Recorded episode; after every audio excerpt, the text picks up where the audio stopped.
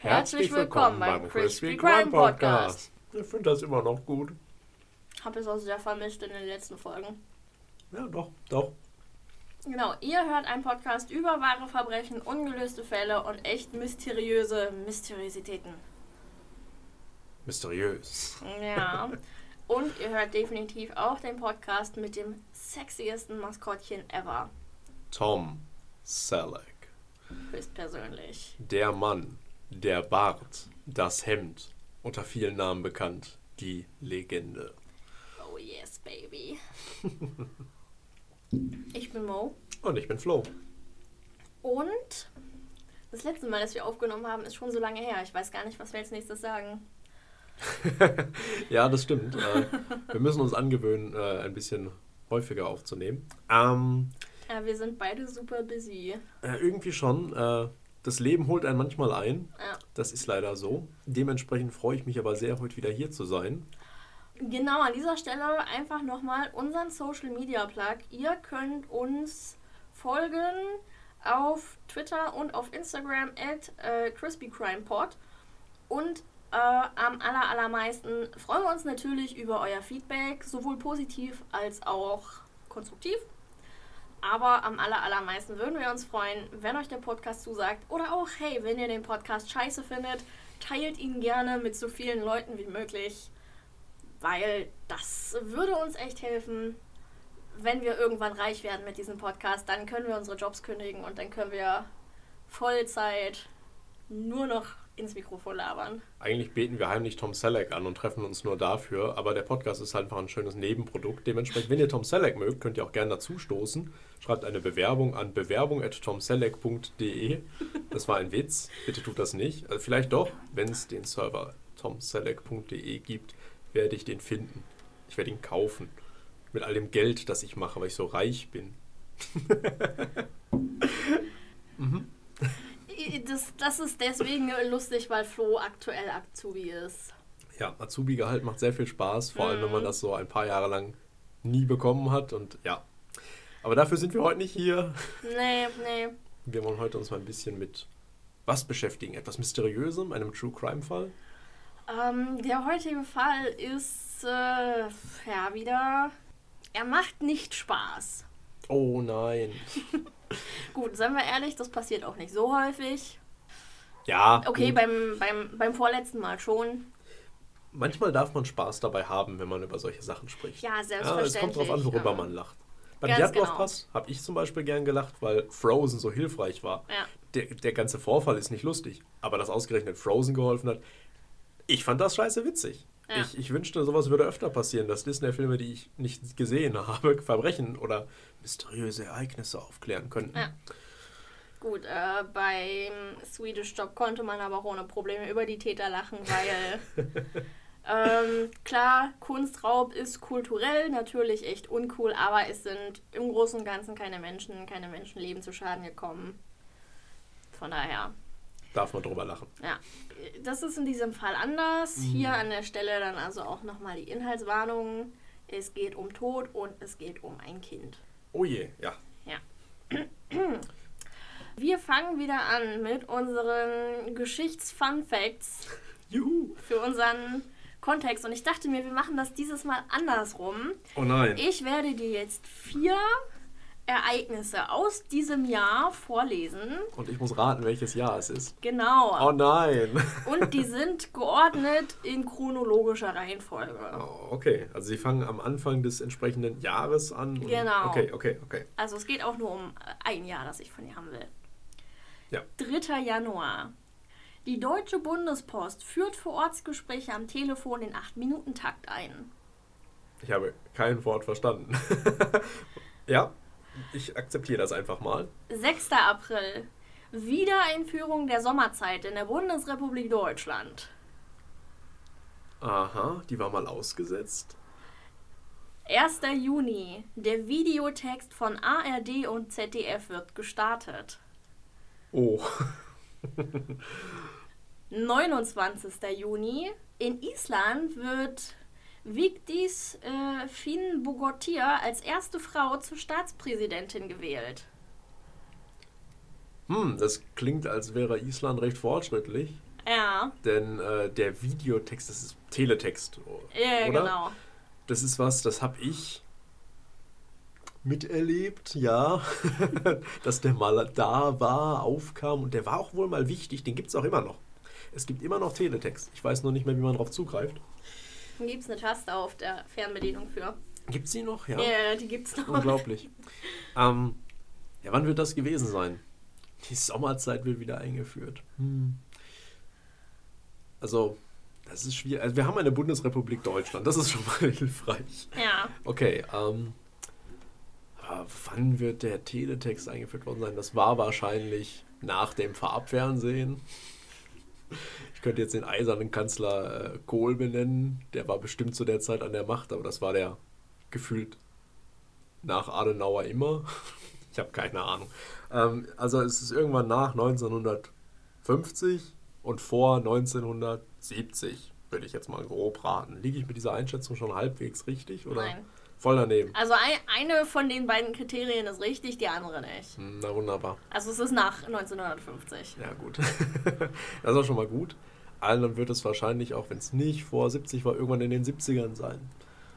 Oder in den 8 Ach Quatsch, in den 80ern wird es auch schon Teletext. Ich weiß es nicht. Ah, ich sag jetzt einfach 1978. Wir sind im Jahr 1980. Oh, ja, gut. Hm, ich hätte jetzt mal an Schulterpolster gedacht, wenn ich 80. Ah, gut, gut. Ja, wir sind 1980. Genau. Und äh, unser heutiger Fall spielt auch auf einem Kontinent, auf dem wir noch nicht waren bisher. Äh, ja, Antarktis. ähm, ja, ich, ich kenne alle Kontinente, natürlich. Alle sieben. äh, Europa, Asien, Afrika, Australien, Amerika und Antarktika. Das sind sechs. Ähm, sind gar nicht sieben. Äh, ich bin dafür Pangea zu sagen. Das funktioniert immer. Aber ähm, okay, ich sag, wir waren in den USA, wir waren auch schon in Deutschland, wir waren in Schweden. Schweden ist kein Kontinent. Ähm, Australien. Richtig. Ja, da, Down Under. Das ist super. Da freue ich Genau. mich drauf. Ähm, in Australien gibt es ein Sprichwort. A dingo ate my baby. Das ist ein Sprichwort. Mhm. Okay, also Dingos sind äh, australische Wildhunde, wenn ich das richtig in Erinnerung habe. Also sowas in der Richtung wie Wölfe, nur halt australische Variante. Ich habe tatsächlich passend dazu eine kleine Zusammenfassung, was ein Dingo eigentlich ist. Sie hören nun Professor Dr. Moe vom Biologischen Institut Wuppertal. Ich höre. Ja, äh, der Dingo zählt zur Familie der Wolf- und Schakalartigen. Das ist ein verwilderter, ehemals domestizierter Haushund. Dass der domestiziert war, das ist jetzt schon mehrere hundert Jahre her. Äh, genau, Dingos leben in Australien und in Thailand. Mhm. Äh, sie haben eine Körperlänge von ca. 120 cm, eine Schulterhöhe von 60 cm und wiegen so um die 20 Kilo.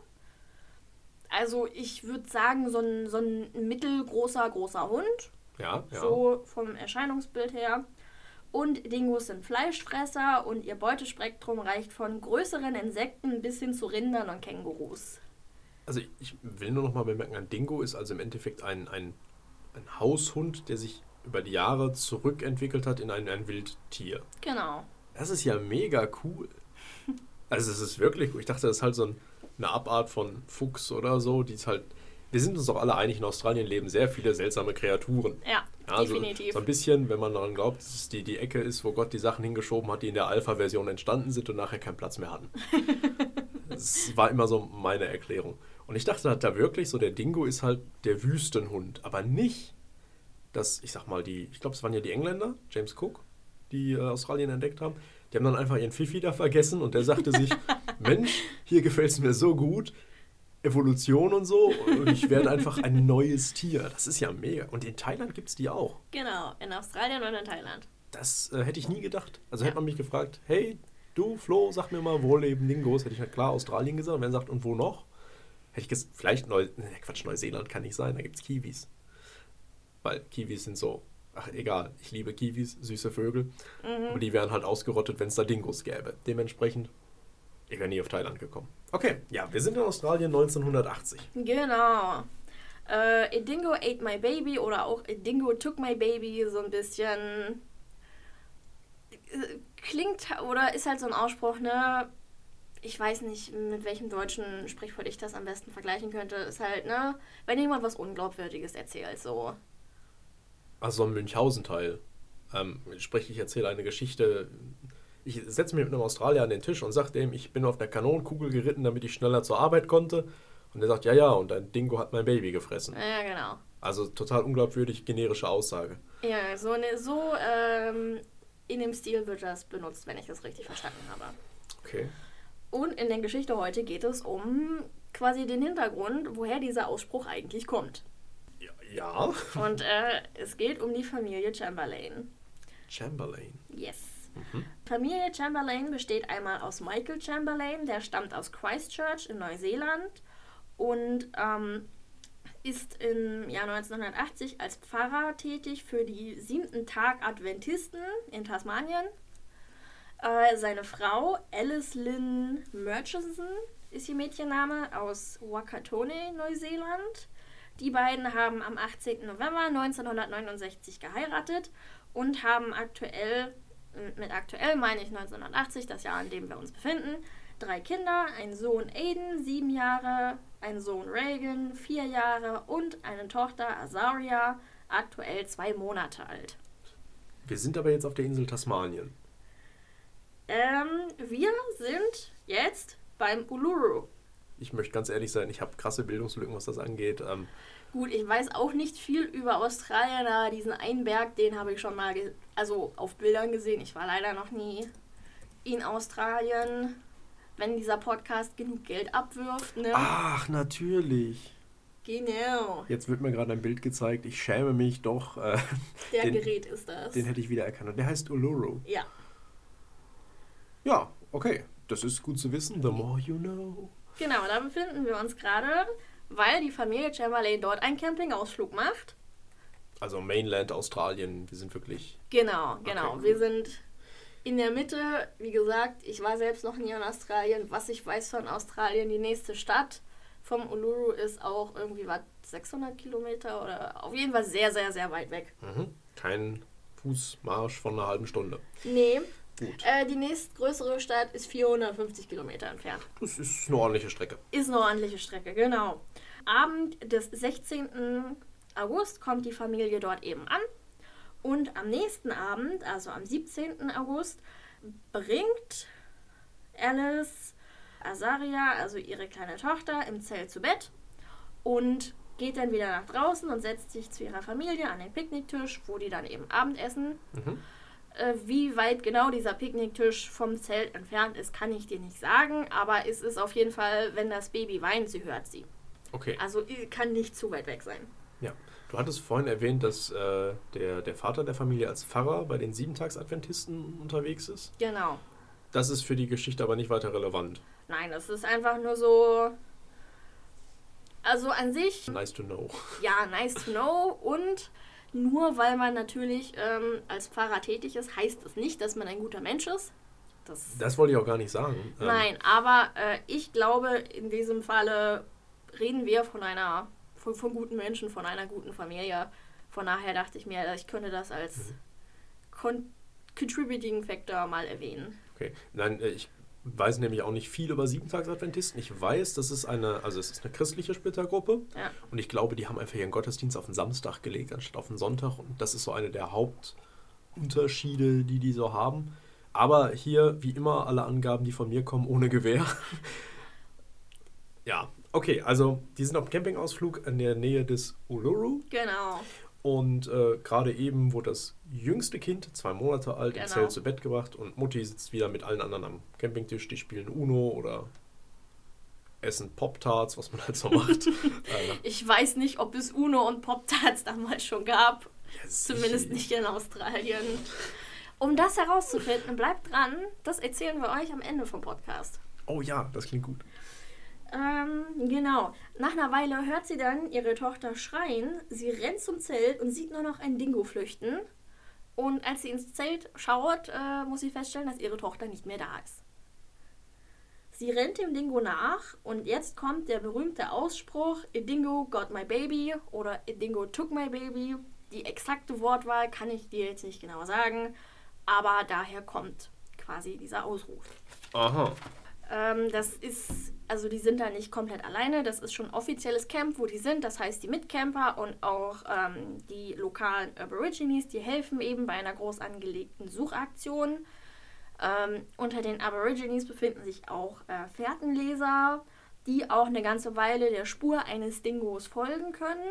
Und die sagen auch, dass dieses Dingo anscheinend in regelmäßigen Abständen eben Pause machte und seine Beute kurz ablegte. Aber irgendwann verlor sich diese Spur eben und Azaria wurde nicht gefunden. Nur zum Festhalten, ähm, die sind also nicht alleine da, das ist eine bekanntere Campingstelle beziehungsweise ein Campingplatz. Ja, also ich stelle mir das vor wie einen offiziellen Campingplatz. Okay, ähm, ja, und da rennt sie dann halt auf einem, also sie guckt in das Zelt, kommt raus und sagt diesen, diesen Ausspruch, Dingo took my baby. Ja. Und äh, die Leute kommen sofort zur Hilfe, suchen und es findet sich sogar eine Fährte eines Dingos, der offensichtlich Beute hat. Ja. Ich frage deshalb, weil mir am Anfang ja von dir gesagt wurde, die Australier benutzen diesen, diesen Sinnspruch für unglaubwürdige Aussagen. Bis jetzt klingt das aber alles nach einem ziemlichen Horrorszenario. Ein Wildtier klaut dir halt dein Kleinkind, dein mhm. Baby. Ähm, bis jetzt sehr plausibel. Ich bin gespannt, was für Turns diese Geschichte jetzt noch nimmt. Groß angelegte Suchaktion, Azaria wird nicht gefunden. Eine Woche später entdeckt ein Fotograf äh, während einer Tour, circa vier Kilometer vom Zelt entfernt, ihren Strampelanzug. Äh, er hat Blutflecken am Kragen. Der Polizist verständigt die Polizei. Dem war zu dem Zeitpunkt nicht bewusst, dass das Azarias Strampelanzug ist, aber er dachte, hey, da liegt ein blutiger Strampelanzug, das ist nicht gut. Der Fotograf. Genau. Weil du gerade gesagt hast, der Polizist benachrichtigt die Polizei. Achso, nein, der, Foto oh. der, der Fotograf benachrichtigt die Polizei, weil ja, der eben einen blutigen Strampelanzug findet und denkt sich, hey, das ist nicht gut. Klar. Es kommt dann eben auch ein Polizist und der hebt den Strampler hoch, ohne Handschuhe, guckt ihn sich an, legt ihn wieder hin und macht dann erst Fotos. Mm, das ist 1980er Cops, das ist, äh, nee, das ist doof. Genau. 20. Februar 1981, also ein bisschen über ein halbes Jahr später, gibt es die allererste Live-Fernsehübertragung einer gerichtlichen Untersuchung in Australien. Und das ist eben die, ja, die Untersuchung äh, des Gerichtsmediziners, der zu dem Urteil gelangt, dass es sich bei dem Ganzen um einen Dingo-Angriff handelt. Das ist also so, natürlich wurde dann die Polizei alarmiert, das Ganze wurde untersucht und er sagt, ja, aufgrund der Spuren, die wir haben, ein Dingo hat das Baby entführt. Oder ein Dingo hat das Baby mitgenommen. Ich glaube, entführt ist nicht das passende Wort, ja. aber ich verstehe, worauf du hinaus willst. Alles gut, ja. Genau. Aber es, es werden noch ein paar Stolpersteine kommen. Er schlussfolgert auch weiterhin, dass Azaria irgendwann nicht mehr im Besitz in Anführungszeichen des Dingos war und wahrscheinlich auf unbekannte Weise entsorgt wurde, wahrscheinlich von unbekannten Personen von einer unbekannten Person. Also dass ab irgendeinem Zeitpunkt anscheinend schon irgendwie Menschen involviert waren in das Ganze. Ich fühle mich gerade irgendwie doof. Habe ich verpasst? Haben Sie die gefunden? Nein, die haben sie nicht gefunden. Sie das also basiert alles auf dem Strampelanzug und den Beweisen, die die in dem Camp gefunden haben. Ach, herrje. Ja. Das muss, also deswegen sind Gerichtsmediziner meistens ziemlich cool. Der, der findet also nur aufgrund der, der, des Stramplers, des Anzugs äh, heraus, ja, das Kind wurde von einem Dingo angegriffen. Das kann ich sagen. Aber das, also danach, äh, könntest du das irgendwie nochmal für Dove erklären? Lass mich einfach erstmal weiter erzählen. Okay, ja, von mir aus. Genau, der Supreme Court, äh, der lehnt das Gutachten ab. Der sagt, nee, das, nee, das ist uns alles ein bisschen zu Hanebüchen. Wir wollen das äh, nochmal bitte untersucht haben. Wir glauben nicht, dass ein Dingo dieses Baby entführt hat oder halt mitgenommen hat. Warum? Äh, um schon mal ein bisschen was zu vorwegnehmen, ähm, der Schluss des zweiten Gutachtens ist, dass sich die Familie Chamberlain wohl bewusst war, dass es in dieser Gegend ein Dingo-Problem gibt und das nutzte, äh, um den Mord an ihrer Tochter zu vertuschen. Oh. Genau, und die Theorie äh, lautet, dass in einer circa 15-minütigen Abwesenheit hat äh, die Mutter Alice, sie, sie hat sich anscheinend irgendwie umgezogen, hat Azaria mit ins Auto genommen, hat ihre Kehle mit einer Schere durchtrennt und die Leiche in einer Kameratasche versteckt. Dann hat sie sich schnell wieder umgezogen, so die, die gröbsten Spuren weggeputzt und ist wieder zum Lagerfeuer zurück und so la la la la la, nichts ist passiert. Und etwas später geht sie dann zum Zelt und behauptet, oh nein, ein Dingo hat mein Baby weggenommen. Okay, das wurde jetzt sehr, sehr schnell, sehr, sehr düster. Ja. Wow. Okay.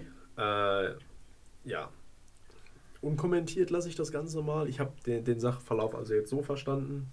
Ja, okay, okay die Beweise, die eben an der Kleidung gefunden wurden, das soll präpariert worden sein. Also, dass die irgendwie so ein bisschen an der Kleidung drin rumgeschnitten und rumgerissen haben, die auf dem Boden und an den Pflanzen gerieben haben, damit das quasi so aussieht. Also, wenn sie damit irgendwie. Ja, klar. Wurden. Äh, genau, das ergibt ja Sinn. Klar, ja. ich will ja zeigen, hier ist durch den Sand geschliffen worden, im, im Gebüsch abgelegt, bla bla bla. Ja, genau. Laut den forensischen Untersuchungen soll Azaria auch nach der Tat, also nach dem Mord, quasi erst einmal so wie sie ist, komplett vergraben worden sein und dann quasi später wieder ausgegraben. Dann wurde die Kleidung präpariert und ihre Leiche halt anderweitig entsorgt. Also ich möchte hier an der Stelle sagen, du musst, du bist schon ein echtes Arschloch, wenn du es schaffst, ein Kind umzubringen. Du bist noch ein größeres Arschloch, wenn es dein eigenes Kind ist, aber das eigentlich ist das immer scheiße. Aber das Kind vergraben, sagen, okay, Sache erledigt und dann nochmal, boah, also da muss man schon sowas von unmenschlich für sein, meiner Meinung nach. Ähm, I. Also die Beweise, die eben für diese Theorie sprechen sollen, der pH-Wert der Erde, ja. der an der Kleidung gefunden wurde, passt eben zu der Erde im Camp, also dass sie da halt vorübergehend vergraben wurde.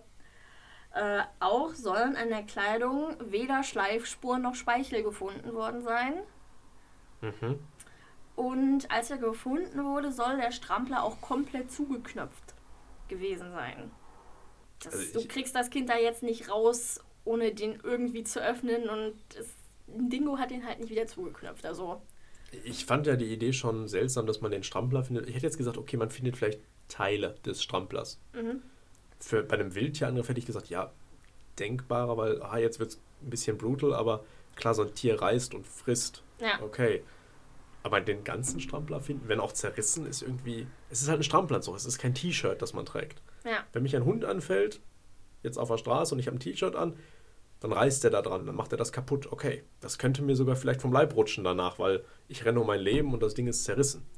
Habe ich aber einen Strampelanzug an, sprich mit Füßen, Beine, Popo bis Schultern und Hände und mir beißt ein Rottweiler in den Hintern dann ziehe ich mich nicht aus und laufe davon.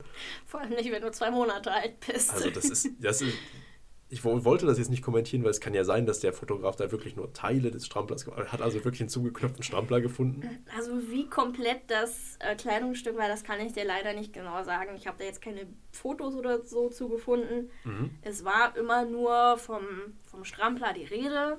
Ja, aber wenn er zugeknöpft war, ja. ist, schon, ist schon ein bisschen suspicious. Außerdem wurde eine Untersuchung mit fluoreszierenden Mitteln getätigt und die soll angeblich blutige Handabdrücke auf der Kleidung zutage gebracht haben. Mhm. Auch ähm, die Vegetation, also die Pflanzenreste an der Kleidung, passten nicht zu den Pflanzenresten am Fundort. Ja gut, das äh, das sind ja alles schon sehr, sehr klare Indizien, die wir Des hier vor uns haben. Weiteren wurde im Auto der Chamberlains eine Schere mit fetalem Blut dran gefunden. Boah, das ist das ekligste Wort, das ich heute gehört habe. Ich wusste, ich habe auch lange überlegt, wie ich das am besten sage. Ich habe mich dann einfach für eine direkte Übersetzung entschieden. Ja, danke dafür. Ja. Okay. Ja, aufgrund der Beweise wurde die Mutter Alice Chamberlain zu einer lebenslangen Haftstrafe für den Mord an ihrer zwei Monate alten Tochter verurteilt und der Mann Michael Chamberlain bekam eine dreijährige Haftstrafe für Beihilfe zum Mord. Kurz nach ihrer Verurteilung wurde sie noch mal kurz ins Krankenhaus eskortiert, weil sie während der ganzen Verhandlung über bereits äh, oder schon wieder schwanger war, um ihr viertes Kind, Kalia, am November 82 zur Welt zu bringen. Also zwei Jahre später, nach dem, dem Hauptvorfall, okay, das ist ein kurzer Zeitraum irgendwie.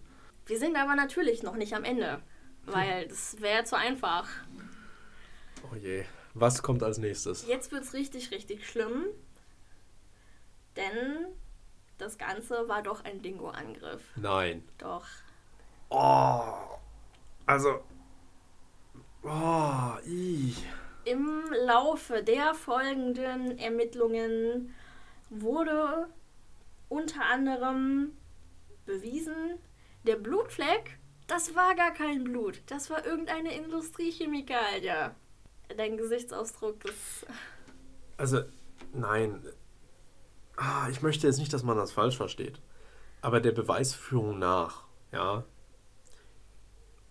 klang das gerade schon wirklich eklig böse. Ich habe mir gerade die, die Chamberlains als wirklich Monster vorgestellt. Und ich glaube, ich bin damit auch nicht alleine. Ich kann mir sehr gut vorstellen, dass eine öffentliche Debatte, die um solche Vorfälle zu der Zeit auch auftaucht, die diese Leute dämonisiert. Definitiv. Und jetzt stelle ich mir gerade vor, ich gehe campen mit meiner Family am Uluru. Ja. Wir wollen einen schönen Familienausflug haben und es, es bricht wirklich eine Tragödie über meine Familie herein. Ich bin mit den Nerven fertig. Und auf einmal sagt mir die Welt, hey, hast du dein Kind umgebracht? Ich wüsste nicht, wie ich das durchhalten soll. Weil Halleluja, ich. Boah, nein. Ja. Aber okay, wie wurde das denn jetzt bewiesen? Wir haben, okay, den Blutfleck auf dem Strampler, Industrie, Dreck. Irgendein, also irgend, irgendein Mittel, die hatten genauer geschrieben, welchen Zweck das Mittel an sich hat. Das habe ich jetzt mal nicht mit reingenommen. Auf jeden Fall, es ist tatsächlich gar kein Blut. Weiteren gibt es auch einen Polizisten, der auch direkt nach der Tat ermittelt hat, der bestätigt, er hat Fotos von Pfotenabdrücken und von Blutspuren in der Nähe des Zeltes gemacht. Er hat Spuren genommen und eingereicht, die wurden aber nie untersucht. Was ist denn das für eine Nummer? Eine Mitcamperin, deren Zelt ca. 30, äh, 30 Meter weiter stand, 30 Zentimeter wäre sehr nah dran. sie bestätigt auch, dass sie das Knurren eines Hundes gehört hat, dass sie das Schreien eines Babys gehört hat. genau, auch generell gibt es mehrere Camper, die eben bestätigen können, dass sie Azaria schreien gehört haben. Es gibt sehr viele Camper, die bestätigen können, ja, in und um dem Camp herum gibt es Dingos. Also es gibt in dieser Gegend ein Dingo-Problem, das ist definitiv so.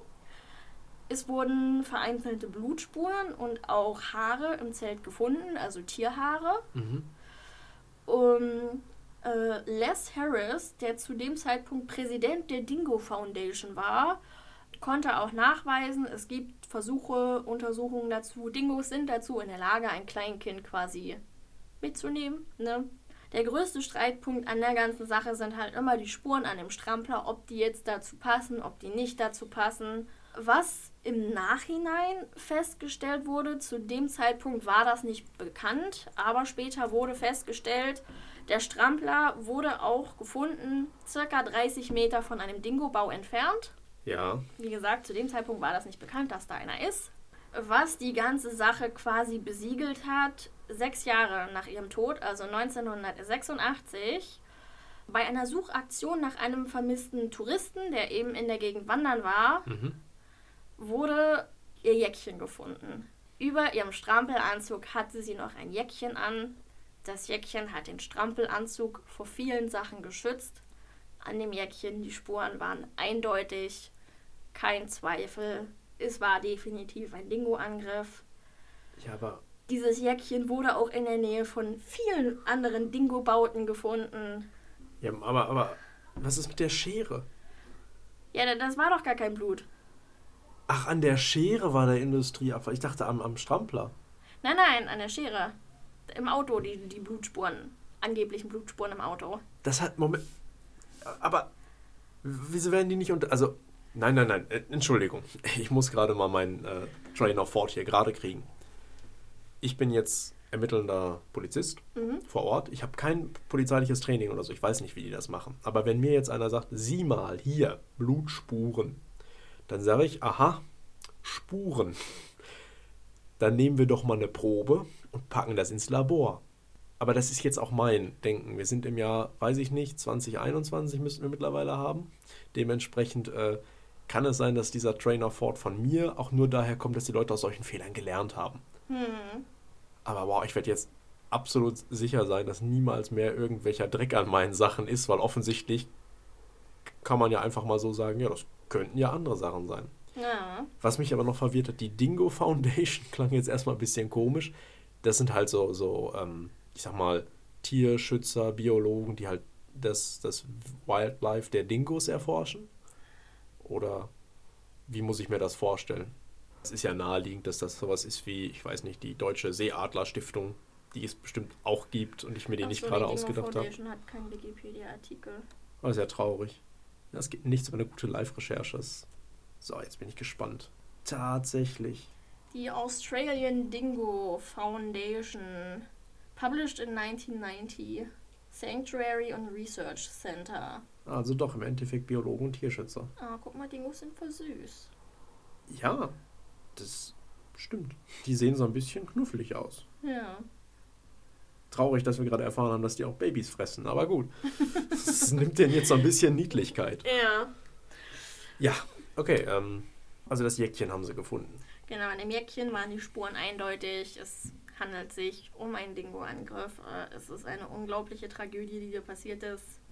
1988 wurden die Chamberlains dann, also Lindy, die Mutter, wurde entlassen. Die saß ja nach wie vor im Gefängnis. Oh, acht Jahre lang. Also, hui. Der Vater, der saß nicht mehr im Gefängnis, aber die wurden dann eben offiziell auch quasi entlastet, begnadigt, whatever. Ja, es gab Entschädigungszahlungen, aber. Das ist kein Geld der Welt macht sowas wieder wett. Ja, definitiv. Und 2012 wurde auf Wunsch der Chamberlains nochmal eine neue Untersuchung eröffnet, weil es nach wie vor ungeklärte Fragen gibt. Wie gesagt, ähm, in der ersten Untersuchung der Gerichtsmediziner kam ja zu dem Fall, dass, wie gesagt, mit dem Strampelanzug das wieder abgenommen wurde oder sowas, dass doch irgendwann wahrscheinlich ein Mensch irgendwie eventuell involviert war also wie gesagt, es gibt auf jeden Fall noch ungeklärte Fragen und die Chamberlains, die möchten natürlich auch heute noch Antworten darauf. Die haben ihr zwei Monate altes Baby auf wirklich, meiner Meinung nach, auf eine der grausamsten Arten ever verloren. Das, also das ist echt eine harte Nummer. Du darfst ja nicht vergessen, die haben nicht nur ihr Baby verloren, was ja schon echt furchtbar ist, aber die haben ja noch drei andere Kinder weil ja. sie war dann ja auch noch schwanger, 82, wenn ich es richtig gehört habe. Das heißt, sie saß nur sechs 82 Jahre. 82 hat sie äh, genau noch, noch eine Tochter zur Welt gebracht. Ja, aber dann saß sie halt danach im Gefängnis. Die wär, also ich kann mir gut vorstellen, dass die, die Chamberlains sind wirklich krasse Opfer der Geschichte. Und noch schlimmer ist. Also die haben sich dann auch irgendwann scheiden lassen, soweit ich weiß. Die sind nicht mehr zusammen. Echt? Ja. Boah, nee, das ist ja noch schlimmer da sagt man immer so, wenn man sowas durchsteht, sowas richtig Schlimmes, das, das schweißt einen zusammen. Aber ich glaube, so schlimme Sachen, ich kann auch verstehen, wenn man da sagt, äh, es geht nicht mehr. Ja. Der Forensiker, der in die ganze Sache involviert war, das war übrigens der James Cameron. James Cameron? Ja, der Wissenschaftler James Cameron. Ach so, ja, den kenne ich nicht. Äh, das ist okay, aber das ist äh, nicht der erste Fall, in dem im Nachhinein rauskam, hey, der hat massiv gefuscht an seiner Arbeit. Das kam öfter vor. Also gibt es jemanden, einen australischen Forensiker, der James Cameron der heißt. War Brite. Ein britischer Forensiker, der James Cameron heißt. Hieß. Hieß. Ach Jesus. Gut, es gibt, gab einen britischen Forensiker mit Namen James Cameron, der einen Ruf dafür hatte, Pfusch am Bau zu machen. Mhm.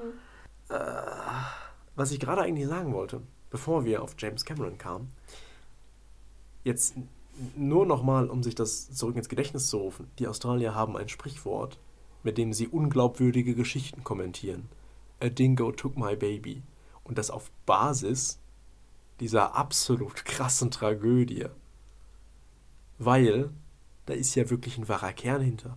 Jetzt stelle man sich vor, man durchlebt eines der schlimmsten Traumata, das man sich so vorstellen kann, und die gesamte Nation macht einen Witz draus nachdem sie dich verachtet und dämonisiert. Halleluja. Boah. Also, wer dachte, dass Hiob in der Bibel das ein schlechtes Leben hatte, der wusste nichts von Leiden der Chamberlains. Mann. das ist, das ist ja furchtbar. Das ist, oder bitte sag mir, diesen Spruch gab es vorher. Wenn es diesen Spruch Dingo Ate My Baby vorher gab, nimmt das eine Menge Pressure weg. Nö. Boah. A Dingo Ate My Baby is a cry popularly attributed to Lindy Chamberlain as part of the death of Zaria Chamberlain. Authorities rejected her story about a dingo as far-fetched, charging her with murder. Also, ehrlich, wow. Dieser Ausruf wird in der Popkultur auch sehr häufig referenziert. Beispielsweise in Seinfeld, Buffy the Vampire Slayer, in den Simpsons, Alf, Two and a Half Men, Supernatural, Family Guy, Modern das, Family. Äh, das Schlimme ist, die Simpsons-Referenz kenne ich sogar. Wenn du Bock hast und wenn ihr Bock habt auf einen richtig, richtig schönen Nachmittag, wir können aus der ganzen Sache noch ein Double-Feature machen und uns die Verfilmung der ganzen Geschichte mit Meryl Streep angucken. Nein. Der Film heißt Evil Angels, außerhalb von Australien als A Cry in the Dark ähm, veröffentlicht. Wie gesagt, Meryl Streep in der Hauptrolle, der Mutter. Mir läuft gerade ein richtig kalter Schauer über den Rücken. Dann haben die auch noch einen Film drüber gemacht. Ich meine, ja, es ist eine Tragödie und man, es, es, es gibt eine Menge Tragödienfilme, aber Leute, boah, nee. Nee, und dann noch mit Meryl Streep. Wenden wir uns einem anderen Thema zu, einer Frage, die mit Sicherheit allen Zuschauern und mir auf der Seele brennt. Gab es Pop-Tarts und Uno schon 1980 am Uluru? Das ist eine Frage, die wollen wir beantwortet haben. Die Fan-Community und ich sitzen gebannt auf unser Sitzen. Und der Pop-Tart ist wann erfunden worden? 1964. Aha. Aber war er auch in Australien erhältlich? Mm, oh. Hast du schon mal Pop-Tarts gegessen? Ja, habe ich. Wie findest du sie? Eklig. Ich auch. also für diejenigen unter euch, die das Vergnügen noch nicht hatten, Pop-Tarts zu essen, stellt euch vor, ihr wollt, ihr denkt, es ist ein Knäckebrot mit einer leckeren Füllung, in etwa. In süß. In süß, ja genau. Aber dann schmeckt es doch eher wie Omas Unterwäsche. Also, nein, das, das schmeckt nach purer Chemie, es schmeckt nach alt und abgestanden. Ich ja. weiß nicht, wer das Zeug gerne isst. Aber ich wünsche Ihnen alles Gute. die erste Sorte, die ich probiert habe, waren die klassischen Blaubeer-Pop-Tarts also wirklich der, der einzige, ich versuche auf einen anderen Vergleich zu kommen, aber der einzige Vergleich geschmacklich, der mir dazu einfällt, sind so diese Erdbeerkondome. So dieses. Ich, ich weiß, was du meinst. Selber habe ich die zwar noch nicht probiert, aber ich hatte einen Erdbeer-Pop-Tart und habe instant daran denken müssen, dass bestimmt Geschmackskondome angenehmer zu kauen sind als dieses Zeug. Damit ist das Rätsel um den Pop-Tart gelöst. Kommen wir zur nächsten Frage. Uno. Wir, wir, haben noch nicht geklärt, ah, ja. ob der Pop-Tart zu der Zeit schon in Australien war. Stimmt, also gut 64 haben die den erfunden.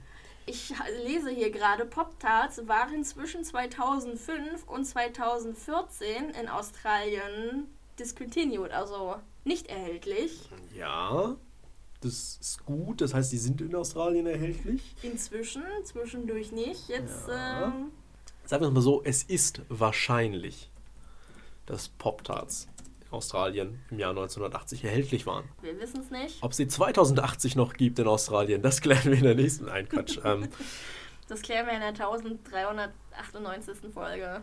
Schreib mir diese Zahl auf und wehe, das wird da nicht. wenn das da nicht thematisiert wird, ne? Habe ich auch ich nicht. Ich möchte an dieser Stelle auch nochmal darauf hinweisen, wir haben bis heute weder Langosch noch Schwarzwälder Kirschtorte gegessen, noch hast du uns irgendwas über sowjetische Aufziehuhren erzählt. Das ist richtig, aber mein, mein Kenntnisstand in allen diesen Themen hat sich auch nicht verändert. Wobei ich hatte zwischendurch Schwarzwälder Kirschtorte. Aber die habe ich dir nicht mitgebracht. Ich bin empört. Das darfst du ruhig sein. UNO ist im Endeffekt einfach nur Kapitalisten-Mau-Mau. Also UNO gibt es seit in der Form, in der wir es kennen, seit 1992. Das heißt, die haben nicht UNO gespielt, die haben Mau Mau gespielt. Das kann sein. Richtig oldschool. Wann wurde Mau Mau? 1930er. Erst? Ja, da bin ich auch gerade ein bisschen überrascht. Na gut, das gut. klärt für zumindest die wichtigen Fragen hier und ja. äh, lässt uns auf einer leichteren Note zurück als äh, A Dingo Ate My Baby. Ja. Puh. Äh, ja, wir hören uns dann beim nächsten Mal definitiv mit Ich wollte gerade behaupten mit einem leichteren Fall, aber das werde ich einfach nicht behaupten. Wir werden einfach sehen, also. Wir werden das hören. Stimmt. Ich werde es sehen. Ihr dürft es hören. Ja. Hört also gut zu. Hört es zweimal, hört es dreimal, hört es mit Familie, hört es mit Freunden, aber jeder auf einem anderen Endgerät. Ihr, ihr dürft es gerne auch für, für eure Oma auf CD brennen, wenn, wenn die das äh, anders nicht hören kann. Für den Fall. Wenn genug Leute nachfragen, machen wir auch Vinyl-Schallplatten. ich sag nur nicht, wie groß die Zahl ist, bis wir das realisieren. Kommissar Kinamon kommt auch, um Tschüss zu sagen. Er sagte Tschüss. Wir haben es noch nicht ganz gehört. Kaninchen sind auch generell nicht so gesprächig. Okay, bis zum nächsten Mal.